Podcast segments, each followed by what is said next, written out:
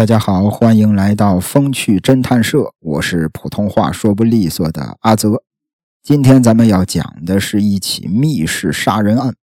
那关于密室杀人这个词儿，大家伙应该不陌生了啊。你像这个《名侦探柯南》啊，里边就各种各样的密室杀人事件，用这个钓鱼线做好了机关，杀完人之后从房间里出来。一启动机关，啪嗒一声，门从里边反锁了，感觉就是密室杀人，或者是做好了各种的这个提前准备，拿钥匙在房间外边把这个门反锁上，咱不知道用的什么各种各样的方法，再把钥匙送回到房间里，哎，又成了密室杀人了。但是咱今天要讲的这起密室杀人案，完全颠覆了密室杀人的手法，这事儿啊。发生在一九四一年，美国的科罗拉多州的丹佛市，在这儿有一位老人死在了密室一般的家里，而且凶手在杀人之后，在现场没有留下任何逃离的痕迹。警察就纳了闷儿，一直都没破了案，直到后来，老人住的这个房子闹鬼了。整个案件才慢慢的有了一点转机。咱们先把这个时间线调到一九四一年的十月十七日晚上，家住在西门克里夫广场的罗斯夫妇本来是约好了自己的邻居菲利普一块共进晚餐的，结果这个菲利普迟迟都没来。哎呀，眼看着饭菜都快凉了。罗斯太太说：“要不咱去这个菲利普家看看吧。”要说这位邻居菲利普，全名叫菲利普·彼得斯，当时已经是七十三岁了。哎，他是当地一个铁路公司的退休员工，一直跟自己的媳妇海伦也住在西门克里夫广场。俩人有一个儿子叫小菲利普。成家之后的小菲利普呢，就搬到了别处住。这个老菲利普这老两口就一直住在这儿。要说这老两口啊，为人和善，哎呀，很受街坊四邻的喜爱。那前一段时间，海伦啊，菲利普他这老伴儿海伦因为意外摔了一跤，住进了医院。那街坊邻居呢，也是担心菲利普自己一个人在家不方便，毕竟老头都七十多了，所以大家伙就经常的去他家里边串门哎，邀请他共进晚餐。那要说菲利普家灯火辉煌啊，然而罗斯太太来到他家门前，敲了半天的门也不见有人来开门。要说家里边都着着灯呢，敲了半天的门也不开门，这事儿有点不对劲儿。当时这个罗斯太太呀，就感觉有点不妙，她就绕着这个房子查看了一圈儿。结果没想到，透过厨房的玻璃，他看见屋里边菲利普趴在地上一动都不动，而且在菲利普的身边四周全都是血。当时一看这个情况，罗斯太太吓了一大跳，赶紧的就报了警。紧接着，警方赶到之后破门而入，此时的菲利普。倒在血泊之中，已经死去了很长时间了。经过法医的这个调查，菲利普啊是死于头部重创。那粗略的估计，菲利普的头应该是被钝器击中了至少三十七下，而且在菲利普的尸体身上啊，法医也验出了很多的抵抗伤，也就是说。菲利普临死之前曾经跟这个凶手进行过搏斗，但是由于案发现场曾经被凶手处理过，警方除了在厨房的地板上发现了一块左轮手枪枪托的碎片之外，别无所获。不过，令警方最匪夷所思的是什么呢？这个房子呀，并没有外力入侵的痕迹，所有的门窗。都是从内部反锁的。那换句话来说，案发当时，菲利普家处于一种密室的状态。那凶手杀人之后，他是用什么办法逃之夭夭的呢？警方有点丈二的和尚摸不着头脑了，只好是先忽略凶手逃离的手法，先从凶手的动机入手。一开始啊，就以为这是一起入室抢劫杀人案，但是菲利普家呢也没有丢失任何的财物。随后，警方又开始怀疑这会不会是复仇杀人。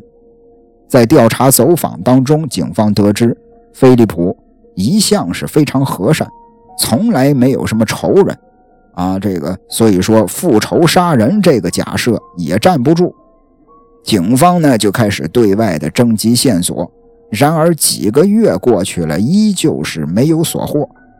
由于缺少线索，这起离奇的杀人案陷入了僵局。一直到了一九四二年的二月一日，菲利普的老伴海伦出院回家了。那丈夫的离去，那肯定是重重的打击呀！但是不管怎么说，生活还得继续。由于他的这个身体啊还没有完全的恢复，出院之后呢，还需要做一些这个康复训练，于是他就请来了两位护工。那也就是从这会儿开始。这个家里发生了一系列的邪门事儿。先是这个，经常听到家里边有其他人的脚步声，仔细听吧，这个声音呢，像是从墙壁里边发出来的。有时候呢，家里边的一些食物也是莫名其妙的就少了一些。再要不就是房间里时不时的会出现一些诡异的人影。最瘆人的是什么呢？有一回啊，这个护工正在楼梯间那儿干家务、打扫卫生呢，干着干着活，猛地一抬头，就看见自己脸跟前有一个陌生的人影。紧接着，这个人影好像看到他了，也慢慢悠悠地飘到一边了。护工呢，就赶紧往上追，等着护工追上去想看清楚的时候，这个人影诡异的消失了。就是种种迹象吧，表示这个家里边可能还存在另一个看不见的人。用咱中国这边老百姓的话说，这个家不干净。那护工认为这可能是死去的菲利普在作祟，因此这个护工也受不了了，也害怕呀，就辞职走人了。那要说海伦，海伦虽然不害怕，这毕竟是自己的老伴儿。但是由于他腿脚不方便，他没办法自己一个人生活，无奈之下只好投奔了自己的儿子小菲利普。在这之后，菲利普的这个房子里边闹鬼的传闻就传开了，街坊四邻有时候也能看见菲利普家出现诡异的人影。大晚上的，就在窗户边上呼哧闪过去一个人影，要么就是这个有邻居半夜三更的。看见这个菲利普家的那个电灯啊，一闪一闪一闪的，自己老在那闪，啊，甚至有几回在他的房间里边看到了飘来飘去的鬼火。随着越来越多的人目击了这种诡异的现象，菲利普家附近啊，已经成为了远近闻名的凶宅了。而菲利普被杀一案，也被冠上了丹佛鬼屋谋杀案的名字。那时间过得很快，一直到了一九四二年的七月三十日，这天晚上啊，有两个巡警，哎，例行公事，在西蒙克里夫广场进行巡逻，一直巡逻到菲利普家家门口的时候啊，他听见房间里边好像有什么动静。那毕竟人家是警察呀，听见了有动静就得过去查看，走进去查看。结果一进门，就听见楼顶上啊传来了脚步声。俩人心里咯噔一下，心说：“坏，难道这真他妈有不干净的东西吗？”但没办法呀，自己是警察呀，硬着头皮也得上啊。两个人相互壮着胆子就上了楼了。就是在俩人上楼的这个期间呀，楼上的那个脚步声就没停过。俩人循着声音一路来到了一个储藏间的门口，储藏间就是家里边有这么一个小房间，里边放一些乱七八糟的东西。警察慢慢的打开储藏间的门，眼前的一幕吓得俩人目瞪口呆了。一打开门，就看见有一双腿正在拼了命的往壁橱上边的小洞口里边钻。虽然场面有些诡异，但是仔细再一看，这就是一双人腿呀！俩人快步冲过去，一把就拉住了拼命挣扎的腿，再用力一拽，竟然从洞口里拽出来一个男的。这老小子身材消瘦，面色苍白，身上的衣服啊破旧不堪。除此之外，巡警还从他身上搜出来一把左轮手枪。当时，这个巡警俩警察就以为这老小子可能是一个流浪汉，没想到带回到警局一调查，他就是杀害菲利普的凶手。而菲利普家里边这些年发生的一系列的闹鬼事件都是他干的。这个老小子名叫西奥多·爱德华。科尼斯当时是五十八岁，是个加拿大来的移民。原先呢，跟父母啊住在伊利诺斯州的梅纳德县彼得堡。六岁那一年，他的父亲意外去世了，母亲呢带着他来到了丹佛。从小他就是体弱多病，身材瘦小，医生当时都断言说这个小孩活不到十八岁。那虽然说西奥多挺过了十八岁，但是由于母亲的溺爱，他高中没读完就辍学了。成年之后的西奥多呢，由于没有什么学历，也没什么技术，就一直在家里边啃老，一直到了二十九岁那年，他的母亲去世了。哎呦，西奥多彻底就没了依靠了。这才外出找了一份记账员的工作，是勉强度日。一次偶然的机会吧，西奥多认识了菲利普夫妇。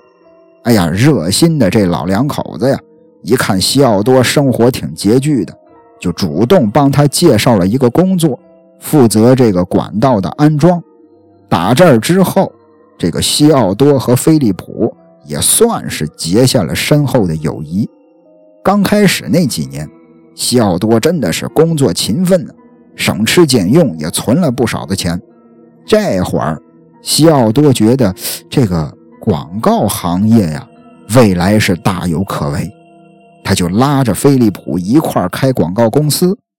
但问题是，运营一家公司哪那么容易？当老板哪那么轻松啊？结果没多长时间，这个公司就破产了。飞利浦呢，老头的投资也打了水漂，或许是没有颜面面对飞利浦，又可能是害怕债主子追账。西奥多连滚带爬的离开了丹佛，在外边漂泊了很长时间的西奥多，哎呀，也没有什么技术，也没有什么资本啊，一直也找不到理想的工作，慢慢的就成了一个无家可归的流浪汉。这一流浪就是三十年，一直到了一九四一年九月份，西奥多才重新回到了丹佛。不过此时他已经是个年近六十的老头了。回来之后的第一件事，他就是想去拜访他的老朋友菲利普，哎，希望菲利普可以收留他。然而没想到这次拜访却成了一次偷窃。怎么回事？这个西奥多。趁着菲利普不在家，哎，趁着这个功夫，偷偷的进了他家，先是偷吃了一些食物，然后呢，又想着搜刮点财物带走。就在他搜刮财物的时候，哎，他无意当中发现了储藏室的这个顶上啊，有一个活动的暗门。本来以为这个暗门里边肯定得藏点金银珠宝啊，移开暗门之后，才发现。上边连接着一个小阁楼，他再一想，自己居无定所，哎，当即改变了主意了。我不偷东西了，我在这个小阁楼里边，我常住下来吧。接下来的日子里，西奥多就像老鼠一样蜗居在这个小阁楼里。夜里呢，趁着菲利普老两口睡着之后，就偷偷的溜下来吃点东西。时间一长，他就基本上掌握了菲利普一家人的生活规律。有时候甚至啊，白天趁着家里没人，他也会下来溜达。案发的当天晚上。西奥多以为菲利普前往这个罗斯家去赴约了，啊，不是约好了跟人家罗斯两口子一块共进晚餐吗？西奥多呢，他就在阁楼上等着，哎，等着这个楼底下没声音了，哎，也没什么动静了，他就偷偷的下来想找点吃的，来到厨房，结果没想到菲利普还没出门呢，听到了厨房有动静。菲利普起来床过去查看，正好与正在偷吃的西奥多撞了个正着。此时这俩人已经三十年没见过面了，菲利普肯定是认不出西奥多了，直接就把西奥多当成了小偷，举起拐杖就要打他。西奥多呢，情急之下掏出了先前在阁楼里找到的锈迹斑斑、没有子弹的左轮手枪，把这个左轮手枪。当成了武器，他给扔出去了，当场就砸在了菲利普的脑袋上，把他砸倒在地了。看到地上奄奄一息的菲利普，西奥多担心呢，这事儿要是败露了，哎呦，自己没地方住了，干脆把一不做二不休，心一狠，找来一根这个拨火棍。大家伙知道老外嘛，家里边都有那种壁炉。壁炉呢，旁边都会有那种铁棍专门是这个捅柴火、哎拨火用的。找来一根拨火棍，痛下杀手，活活的把菲利普打死了。杀完人之后，这小子清理了现场，又偷偷的爬回了阁楼上，等着警方赶到现场。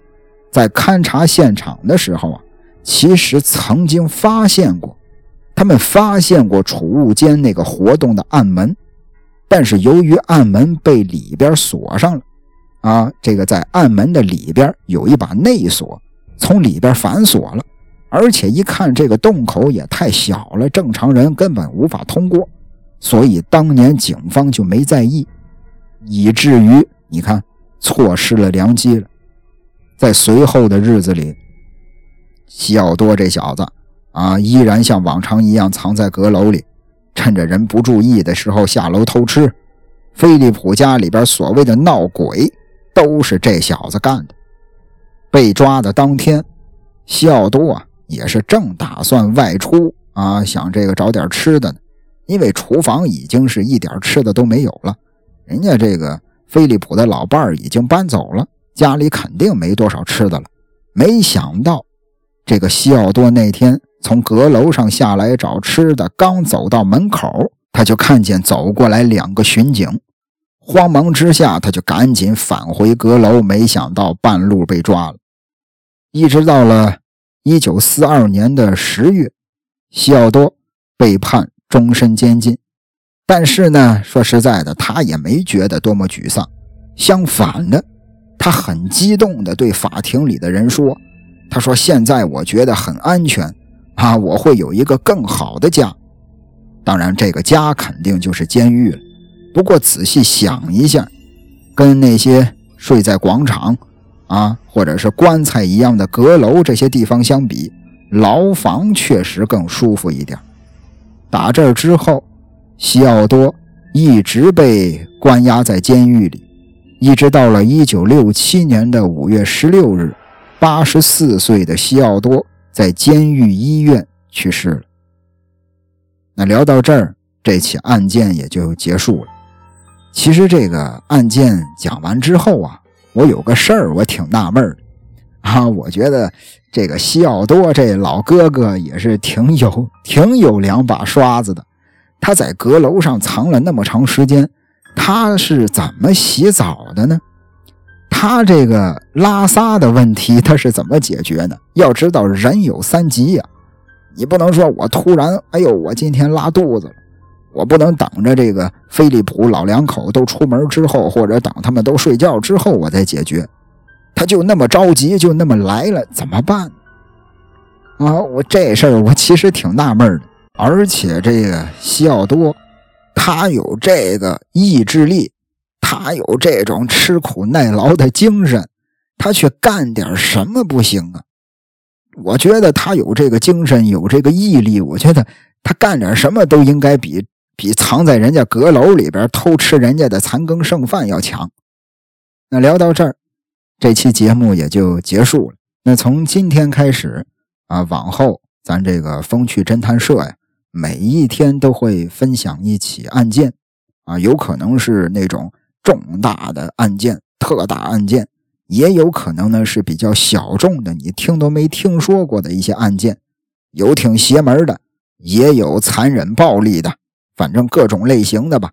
如果你喜欢这个我的分享、我的讲述，或者是你喜欢这种各种各样的案件。那不妨订阅关注我一下，感谢您的收听，咱们下期再会。Felt like the glass was always half full. Where did that go? And every second with you was so special. Back when we didn't fear the unknowns. But that was long ago. Who can say where the path will go? Philosophers guess, but they just don't know. Maybe that's why we had our heads in the clouds. Thought we had it all figured out planning to fly away to escape everything on the ground. But like a plane up in space, we slowly drifted away. And every plan that we made and dream that we chased are just memories now. They're just memories now. I'm not sure where everything went wrong, but I know that we landed where we both belong.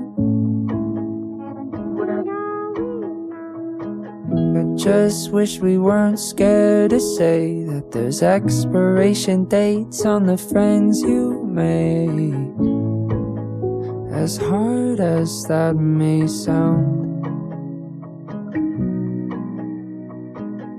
Who can say where the path will go? Philosophers guess, but they just don't know.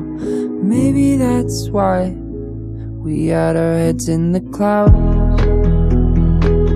We had it all figured out. Planning to fly away to escape everything on the ground. like a plane up in space We slowly drifted away And every plan that we made And dream that we chased Are just memories just memories now Who can say where the path will go? Philosophers guess, but they just don't know